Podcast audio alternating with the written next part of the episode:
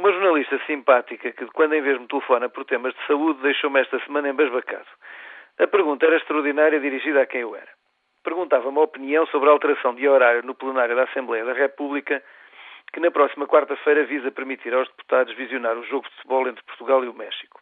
Não sei que resposta estaria à espera ou que consenso nacional se pré-estabelecera, pois ficou muito admirada quando lhe disse que achava a decisão perfeitamente normal. Senti-me obrigado a explicar que a organização do trabalho, tendo em vista permitir observar em direto um acontecimento irrepetível, como uma partida de futebol, é, em meu entender, tão lícita como a dita organização perante outro tipo de evento igualmente irrepetível, como participar num funeral ou numa qualquer cerimónia.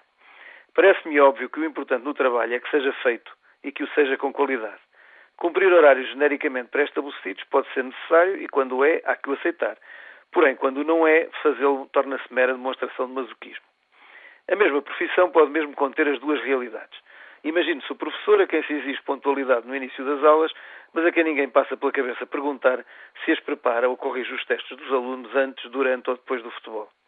Para um português é, no entanto, difícil associar trabalho bem, trabalhar bem com trabalhar sem penosidade. É, aliás, uma das características mais absurdas do nosso estar esta necessidade de autoflagelação associada ao trabalho. Para a maioria de nós, torna-se imprescindível o lamento suspirante após a mais banal realização, como se concretizar algo de positivo não pudesse acarretar em si mesmo uma satisfação ou recompensa moral. O corolário deste facto é que se torna quase sinónimo de trabalho a palavra esforço ou sacrifício, esgotando-se aquele nestas. Isto é, considera-se positivo e merecedor de aplauso um trabalho mal feito ou inútil que exigiu esforço, enquanto, pelo contrário, se despreza uma obra, mesmo que genial, que se saiba ou suspeite ter dado prazer na realização ao seu autor. Nesta perspectiva, Saramago ou Lobo Antunes são de aplaudir pelas muitas horas passadas atrás do computador e de criticar se arrumarem a escrita e fizerem um intervalo para beber uma cerveja e torcer por Portugal no confronto com o México.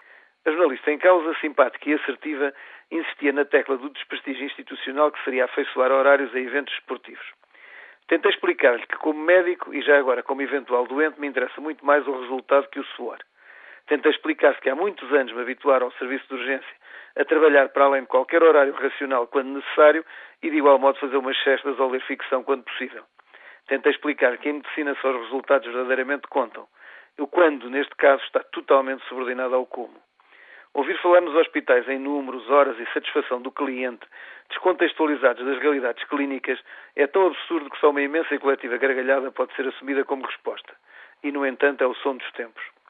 Ao aperceber-me do imenso abismo que se cavava entre as minhas respostas e o politicamente correto, comecei a hesitar. Tenho consciência que na sociedade mediática e de faz de conta em que vamos vivendo, cada ator tem que se clamar a deixar de coada e não se atrever a estados de alma. Enquanto assim pensava, a simpática jovem insistia.